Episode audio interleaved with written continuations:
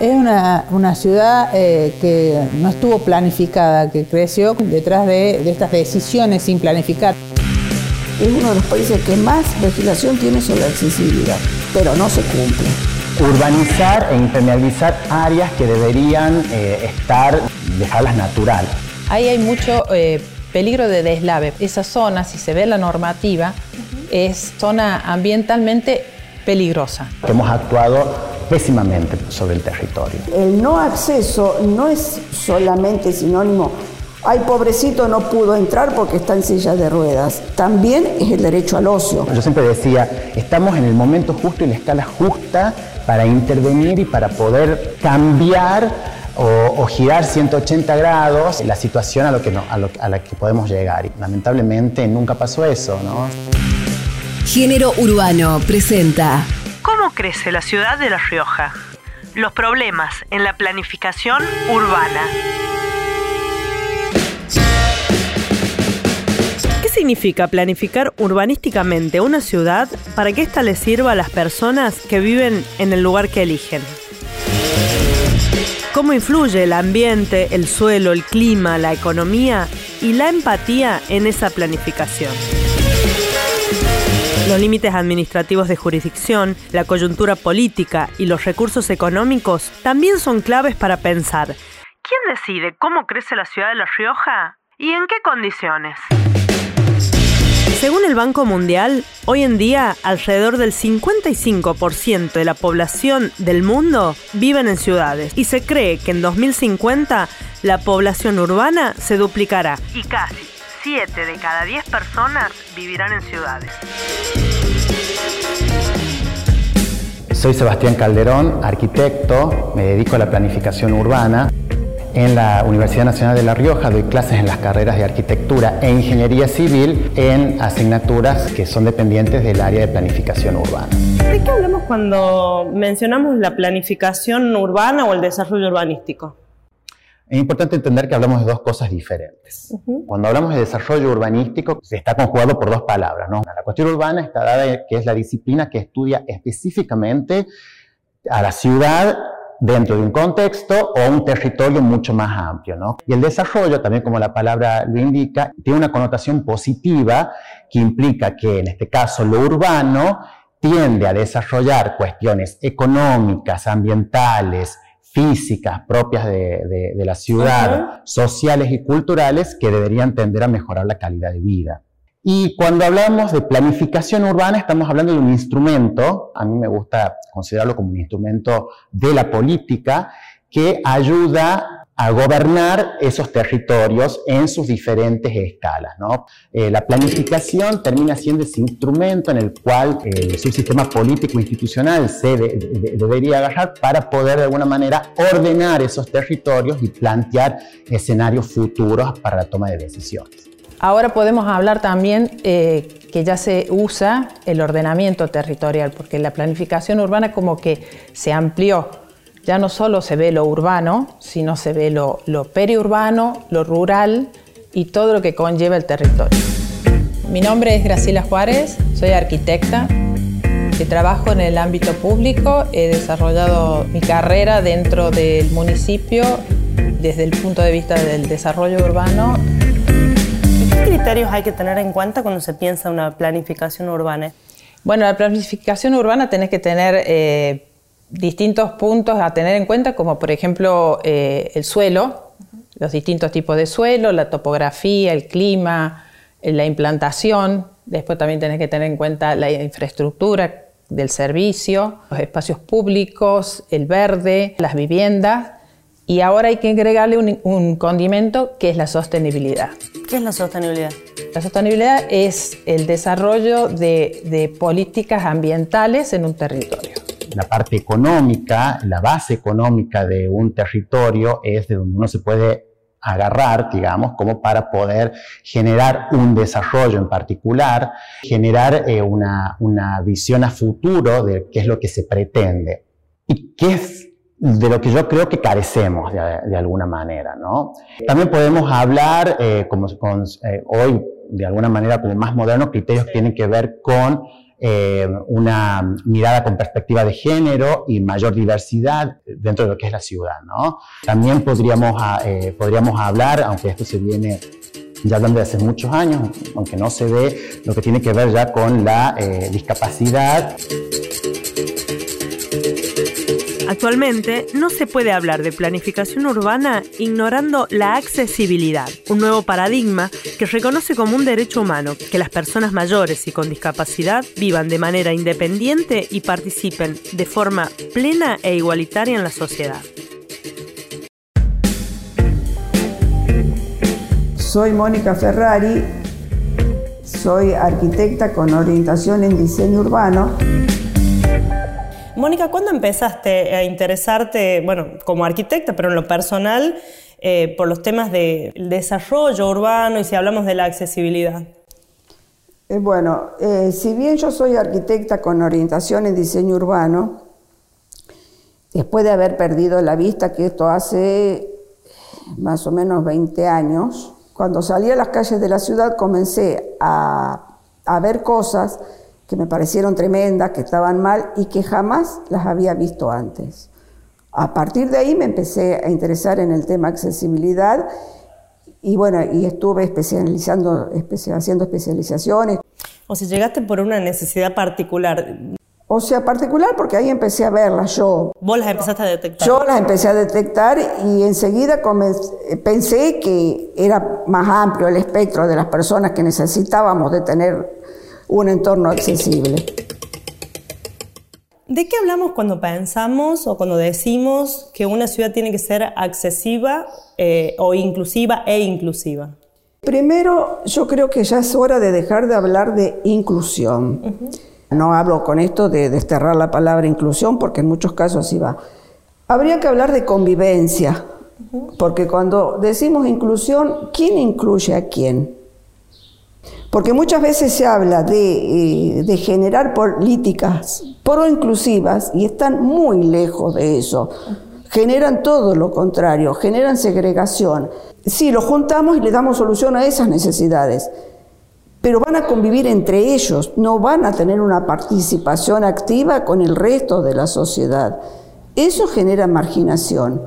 Además que es un derecho humano. Claro. Nuestro país sancionó una ley que toma la Convención sobre, los Derechos para las Personas con Discapacidad, donde habla del respeto de la diversidad funcional de las personas.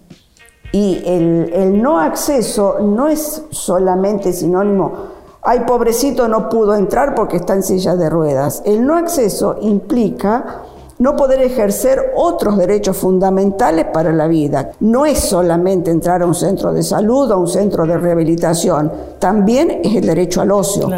Por eso me parece más oportuno hablar de convivencia y no de inclusión. ¿Qué características tiene la ciudad de La Rioja, donde actualmente viven 228.000 personas, según datos oficiales de la encuesta permanente de hogares? La ciudad de Los Naranjos. Es la más poblada de La Rioja. Aquí vive más de la mitad de la población que tiene toda la provincia. Tenemos acá el mapa para pensar una ciudad que es un aglomerado eh, grande. ¿Qué características particulares tiene la, la ciudad de La Rioja? La principal característica que tiene nuestra ciudad es que es una ciudad extensa, que en estos últimos 20 años ha duplicado o más la mancha urbana que que tenía hacia el año 2003 aproximadamente. La mancha urbana que es todo lo que está ocupado. Nosotros le decimos la mancha urbana todo lo ocupado en torno a la eh, urbanización específicamente, básicamente lo que es el hábitat humano, que es la vivienda y todas las dependencias o servicios que la vivienda necesita, ¿cierto? El hogar necesita. En este momento es una ciudad dispersa, porque no tiene límites digamos, le faltan límites, es como una ciudad difusa, que, no, que le falta eh, un, marco de contención para la, mancha urbana, ¿no? Es como que se desparramó la ciudad. En nuestra mancha urbana hacia el, el año 2003 eh, tenía, digamos, un cierto radio, eh, a partir del año 2004, con los planes federales del, gobierno de los Kirchner, eh, La Rioja se ha visto muy beneficiada con respecto a, esta gran política de obra pública, ¿no? Y nuestra ciudad ha duplicado o más su mancha urbana. Lo que ha producido que una ciudad muy extensa, con una baja densidad y con todos los problemas que acarrea estar viviendo en una ciudad extensa. ¿no? Por ejemplo. Problemas de movilidad. Bien. Eso conlleva a, otros, a otras, otros otras problemáticas, como por ejemplo las distancias de recorrido de las personas que hacen que eso produzca caos de tránsito, los tiempos que se pierden, la energía que se consume y lo, malo en la parte ambiental de ese gasto energético y de combustible, eso trae aparejado a una necesidad de un estudio más profundo en el territorio, ¿no?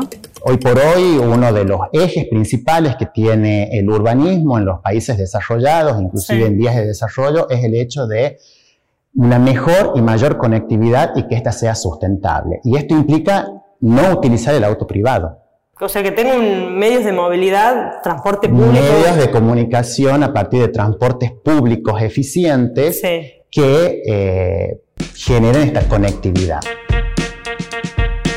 A cuan más extensa se hace la ciudad, más difícil se hace y si esto por alguna política se cumpliera, es altamente caro. Estamos encareciendo nuestra ciudad en torno a, en este caso, un servicio en particular que es necesario. La idiosincrasia, entiendo, eh, cultural propia de, los riojanos hace que sea como más difícil el uso del, transporte, público, y la comodidad de lo que es el, transporte privado. ¿no?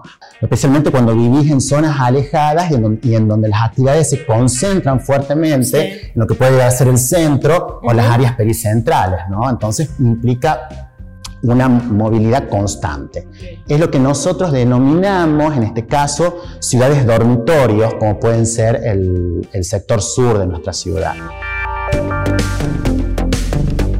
Un punto clave a la hora de pensar la planificación es el impacto de la expansión de áreas urbanas en el vínculo entre jurisdicciones. Lejos de representar un desafío en la gobernanza, deja al descubierto la falta de coordinación entre los gobiernos municipal y provincial, un problema sobre límites administrativos que existe hace décadas y que termina afectando directamente a quienes vivimos en ella. Soy Silvia Salvedel, soy la jefa de gabinete de la Municipalidad de la Ciudad de La Rioja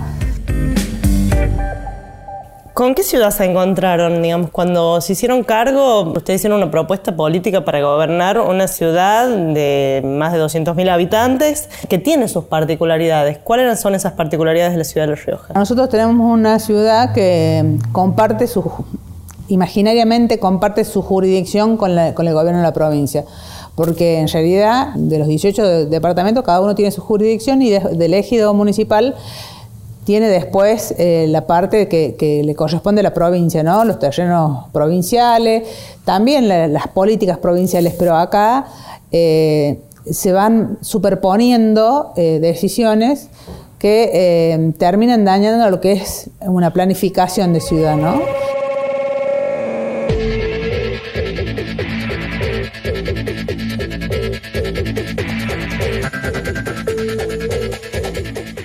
Parece fundamental, o, lo entendemos así, la coordinación, ¿no? las distintas administraciones, la municipal y la provincial, y siempre vemos que eh, en principio no hay acuerdos a la hora de planificar o tener en cuenta algo a, largo plazo. ¿Es un problema concreto ¿no? a la hora de pensar el desarrollo? Sí, ese es un problema concreto. A ver, la municipalidad es la que se encarga de planificar, desarrollar y gestionar la ciudad o es la que se debería encargar de eso, es el rol inherente a, lo que es la municipalidad. La gobernanza municipal. Exactamente. Y lo que nosotros vemos, por ejemplo, es que en realidad quien, planificó todo, todo, lo que es el sector sur, la Administración Provincial de Vivienda y Urbanismo, puede ser con más o menos acuerdos con la municipalidad. La municipalidad es la quien debería generar este modelo de ciudad de decir, bueno, no, hasta acá llega la urbanización. A ver, charlemos con la Administración Provincial de Vivienda y Urbanismo, ¿cómo podemos hacer para generar un mejor modelo de ciudad, que sea más equitativo, que sea mucho más sustentable, ¿no?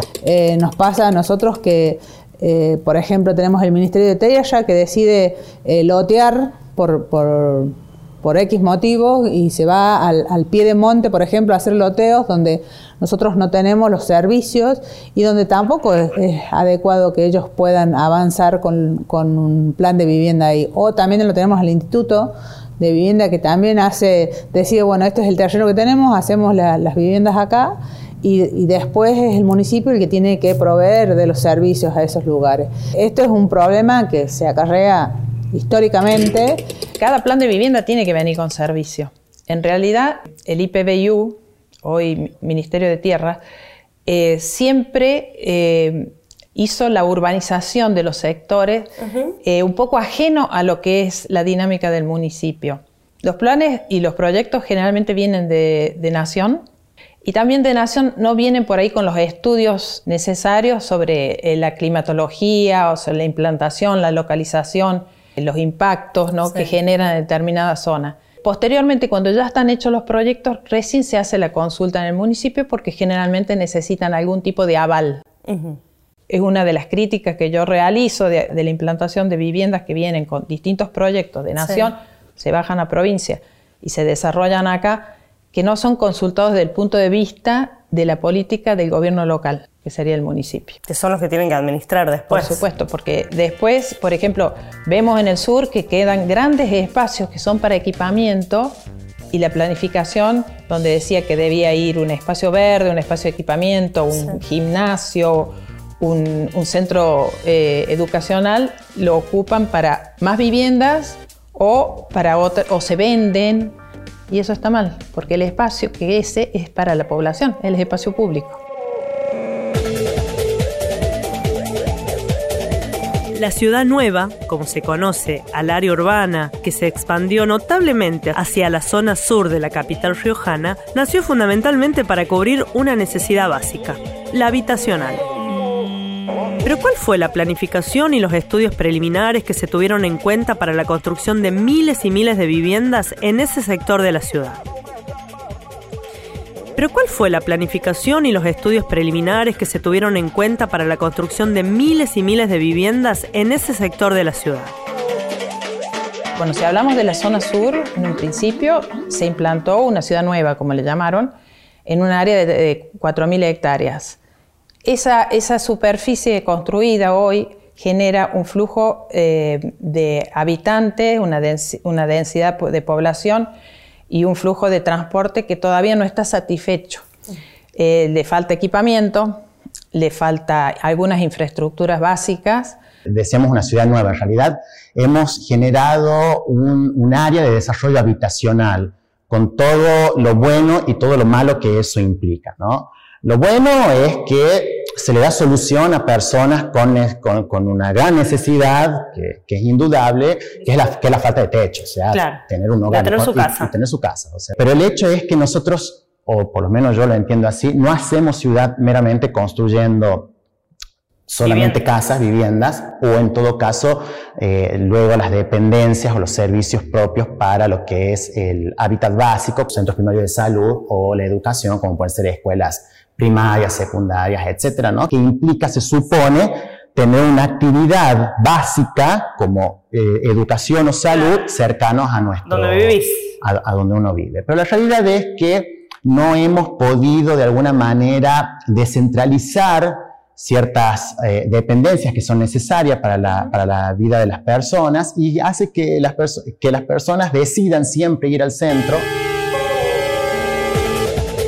Género urbano, voces que nos cuentan. Una de las cosas que, que pasan, que han hecho infraestructura, por ejemplo, educativa en el sur, y no está usada. Hay muy poca matrícula. ¿Y por qué? Porque las actividades de, de, trabajo están en el área central o en otras áreas. Y vuelven a estas zonas solamente, uno dice para dormir. Claro, ¿no? porque por eso el concepto dormitorio. ciudad dormitorio, exactamente, porque terminan estando de noche para dormir. La mayoría de nuestros, de, los ciudadanos son empleados públicos. Casi todas las dependencias públicas están concentradas en el centro. Y el tipo de vida que tiene el riojano, a su vez con malos salarios, requiere que tenga uno o dos trabajos diarios, entonces el desplazamiento es es muy fuerte, es muy concentración de vehículos en el área central, concentración de vehículos en las avenidas También tenemos accidentología. O sea, vemos que la ciudad no está preparada de alguna manera para dar respuestas de calidad a lo que es la vida eh, en el hábitat urbano. ¿no? Cuando empezó la pandemia y empezamos a ver cuáles eran las necesidades de, los vecinos, pensamos en los espacios de cercanía, los espacios de encuentro del vecino, ¿no? Y empezamos a trabajar el espacio público visto en la plaza como, este lugar de encuentro. Y en la zona sur es en la zona donde nosotros, eh, con un plan que, que logramos conseguir de Nación, nueve plazas nuevas, de esas nueve, cuatro se hicieron en la zona sur porque eh, aunque vos no lo creas, la mayoría de, los barrios no tenían plazas. En la zona sur. En la zona sur. Empezamos a ver que el espacio de cercanía eh, estaba bastante deteriorado. También los gobiernos anteriores, una de las cosas que era muy común es ceder el espacio público a un centro vecinal, a eh, un club de fútbol o, a una iglesia. Entonces el barrio se queda sin el espacio de encuentro, ¿no? Porque no lo podían mantener, porque creían que quizás esa era la mejor manera de sacarse un problema de encima, ¿no? y, fueron generando esta, esta situación de que el vecino se queda sin lo más importante que hoy consideramos que es el pulmón verde de su barrio.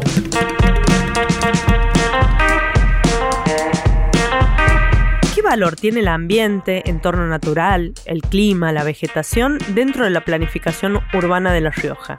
¿Qué pasa además cuando ese crecimiento urbano se hace sobre tierras que a menudo cumplen funciones ambientales importantes y su preservación es determinante? Soy Dora de Pascual, arquitecta, docente e investigadora de la Universidad Nacional de La Rioja y también de la Universidad de Mendoza. Tenía unos tíos que viajaban permanentemente a La Rioja por razones de trabajo y siempre comentaban que era una ciudad maravillosa por su perfume azar. Y cuando empecé a llegar fundamentalmente a La Rioja, vi que era gris de ahí apareció la necesidad de profundizar en la historia para ver si era real que era una ciudad de los naranjos. Errores iguales que los que se cometen en Mendoza. Grandes crecimientos hacia la zona del pie de monte, Vemos que la ciudad de La Rioja se construye para una zona que cada vez está más cerca al cerro. ¿Cuáles son los beneficios las dificultades para, para la planificación? Trae más dificultades que, beneficios ¿no? Eh, en torno a lo que es la ocupación de un área natural que cumple su función dentro de lo que es la, la biosfera propia de, nuestro ecosistema. ¿no? La ocupación de los ríos o la, o la no intervención de los mismos de una manera ambiental, impermeabilizar el, el, suelo en una zona en donde históricamente ha sido la mejor, la, mejor zona en donde se recargan las napas freáticas a partir de la absorción cuando llueve, ¿no? Y nosotros la hemos impermeabilizado construyendo viviendas, pavimentando, haciendo calles.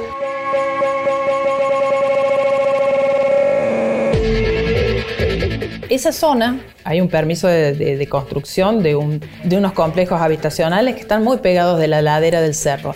Ahí hay mucho eh, peligro de deslave. Esa zona, si se ve la normativa, es eh, zona ambientalmente peligrosa en la corteza, digamos, de la montaña puede eh, ocasionar un, escurrimiento de agua y, piedra, lodo, lo, el contenido de la montaña, ¿no? Y puede llegar a vivienda o puede llegar a los cauces de, ríos secos que tenemos y algún tipo de inundación puede. Como de hecho pasó con. Como de hecho pasa. Eso no es casual, siempre digo que en los últimos años se han producido inundaciones en, épocas de lluvia, no solo porque el régimen de lluvia ha, ha subido debido a diferentes efectos del calentamiento global, sino además porque nosotros no estamos preparados para eh, esa clase de, incidencias naturales, por un lado, y por otro lado porque hemos actuado pésimamente sobre el territorio. Eso, ¿Qué, significa eso? Actuar pésimamente. Y urbanizar e impermeabilizar áreas que deberían eh, estar de alguna manera, dejarlas natural. O, en todo caso, hacer un desarrollo urbanístico de carácter ambiental que tenga en cuenta toda esta, esta situación. Lo que se hace es eliminar el bosque nativo y no poner una vegetación acorde al sistema para reducir las temperaturas y mejorar el clima, sino poner una vegetación que dé un aporte estético, pero no aportes ambientales. Cuando se inicia el sistema de deforestación es para contrarrestar grandes problemas de catástrofes como han tenido en La Rioja y la solución fue crear ámbitos vegetados para el albergue de esa población.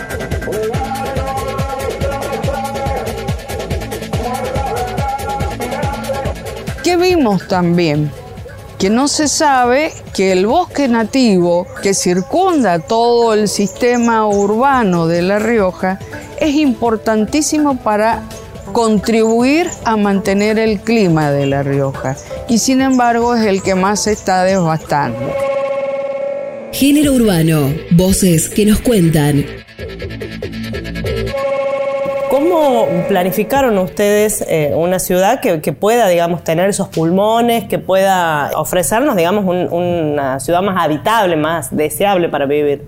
Nosotros cuando empezamos a trabajar el espacio público pensamos en todo lo que vendría a ser una red de espacios verdes, ¿no? que se interrelacionara. Los grandes parques, que en ese momento solo teníamos el parque de la ciudad como existente, la provincia empezó a desarrollar otros parques, eh, tanto en el norte como en el sur, y empezamos a pensar de qué manera se podían relacionar. Nosotros creemos que está bueno que se hagan este tipo de parques porque nosotros como gobierno local no tenemos los recursos para poderlos realizar, diciendo absolutamente con la forma en que los, que los están ejecutando, porque están tapando lechos de río que creo que tranquilamente se pueden hacer parques inundables de paso, dejar las especies autóctonas, ¿no? Porque gran parte de ese parque pertenecía o pertenece a la ciudad capital, tenía muchas especies autóctonas y era el parque autóctono de la ciudad, ¿no? Según la mirada de, quien lo estuvo diseñando, creía que era algo más lindo hacerlo así, taparon todos los lechos de río y bueno, y en pocos meses vino una tormenta y se llevó todo esto. Pensar en planificaciones urbanas que contemplen ciudades con un futuro más accesible para todos, todas y todes es uno de los principales desafíos en estos tiempos. Para eso es clave la conciencia y comprensión por parte de ciudadanía y gobernantes sobre los retos y los condicionantes de la falta de accesibilidad. Ahora, ¿qué pensamos eh, cuando pensamos en la planificación urbana, pero teniendo en cuenta esto que decías vos, la accesibilidad como un derecho humano? Es uno de los países que más legislación tiene sobre accesibilidad, pero no se cumple. O cuando se cumplen, eh, eh, está mal entendida, está para segregar a las personas, no con un espíritu de equidad. En las ciudades es muy importante detectar, las detectamos porque las chocamos frecuentemente, las barreras que yo denomino actitudinales, que no devienen de ninguna materialización arquitectónica, sino cuando en una verdulería sacan los cajones afuera, o cuando los bares ponen las mesitas en las, veredas, o cuando una moto en vez de estacionar donde corresponde deja el vehículo en la vereda. Todas esas son barreras que las sufrimos diariamente.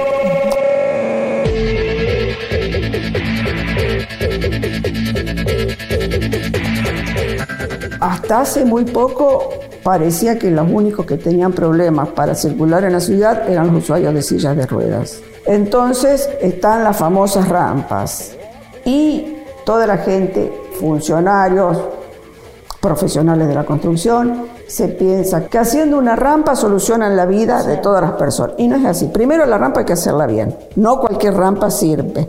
No cualquier rampa soluciona. O sea, hubo un cambio de paradigmas en el enfoque de la discapacidad, donde antes el modelo era individual, hasta que con el modelo biopsicosocial apareció el entorno como un factor fundamental. Entonces, es el entorno el que capacita o discapacita, el que favorece o no favorece. A veces estas barreras pueden estar por presencia, como puede ser un escalón a mitad de, la cuadra, o por ausencia, cuando falta una señalética adecuada. O sea, no depende solamente de las normas. Las normas existen pero no se cumple. Falta una concientización profunda en la sociedad. Más que planificación, yo creo que la barrera más importante que tenemos que derribar es eh, la mente del ser humano, es el rechazo al diferente.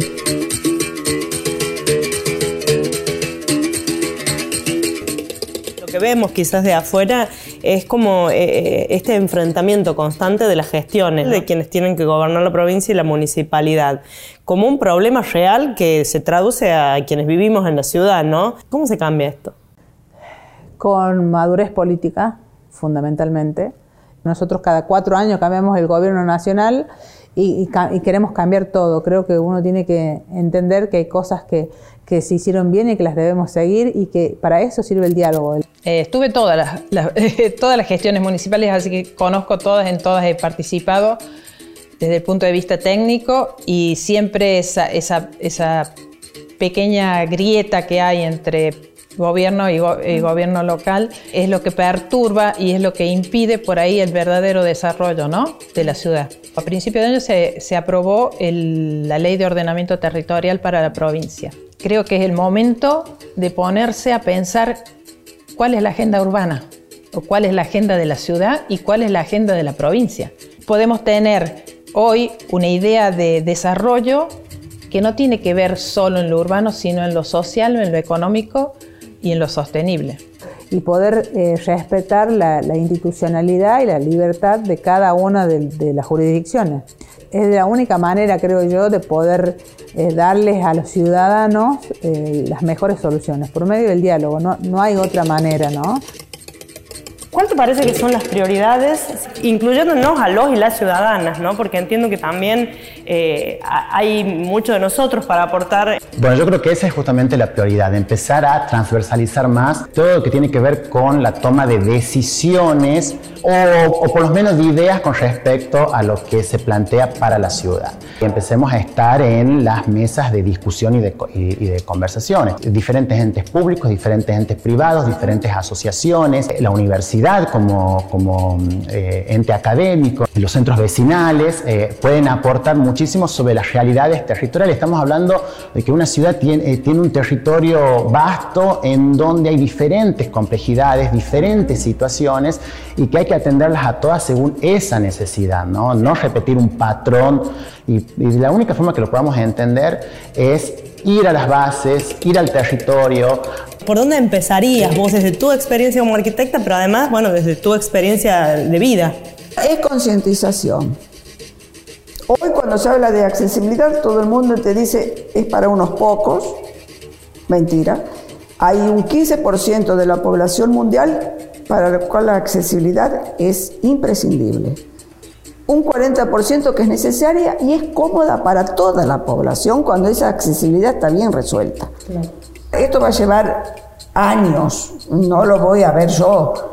No, no se pasa por hacer especializar, especializaciones en tal cosa que sí ayuda a cada profesional en particular, pero y concientizar a toda la población. En este concepto que vos decías de lo colectivo. Sí, lo colectivo es lo que transforma realmente y bueno, cuesta. Esto fue Género Urbano, voces que nos cuentan. Idea, producción periodística, guion y narración, Antonella Sánchez Maltese. Diseño multimedia y edición audiovisual, Martín Íñigo. Fotografía artística, Diego Abayone. Grabación y edición sonora, Ignacio Aparicio. Cámaras, Ignacio Daniele y Diego Abayone. Una producción de Multimedia UNLAR para la Universidad Nacional de La Rioja. Accede a todos los episodios en la plataforma digital de UNLAR TV y en Spotify de Radio UNLAR.